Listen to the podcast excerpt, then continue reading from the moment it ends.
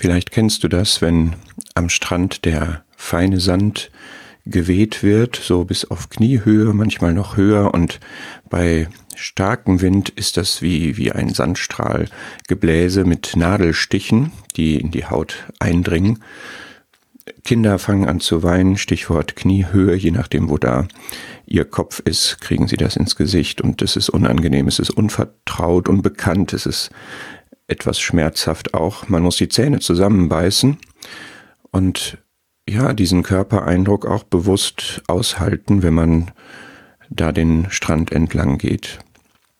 Man hat den Eindruck, auf festem Boden geschieht das noch mehr als im weichen Sand. Man kann sich aber auch darauf einlassen, dass das so ist, es sogar genießen, weil es zu dieser Gesamterfahrung gehört, die sehr schön ist, hier bei Wind am Strand entlang zu laufen, am Wasser, in der Sonne.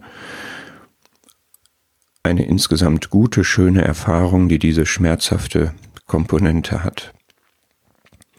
Wenn wir dem entgehen wollten, dann müssten die Füße vom Boden, nur fliegen ist schöner, man müsste schweben können. Wünschst du dir das manchmal, dass du dich über diese schmerzhaften Erlebnisse erheben könntest? Es gibt einen Psalmvers in Psalm 55, wo das gesagt wird, oh, dass ich Flügel hätte wie die Taube.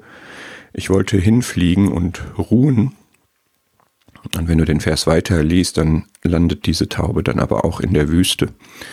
Und es ist ja interessant, dass in der Schrift Gottes Segen verbunden wird mit Kontrasten, Saat und Ernte, Frost und Hitze. Es gibt auch diese Extreme in, in der Schöpfung und es gehört zusammen. Und bei Paulus war das sogar so, dass er sich seiner Schwachheit gerühmt hat, weil er wusste, dass die Gotteskraft freisetzt. Und ich glaube, dass es auch von der Bibel her eine Realität ist, dass wir ein Gesamtpaket in unserem Leben haben, wo auch die schmerzhaften Eindrücke dazugehören, die uns auch etwas mit Gott erfahren, Gott lernen, über uns selber lernen lassen.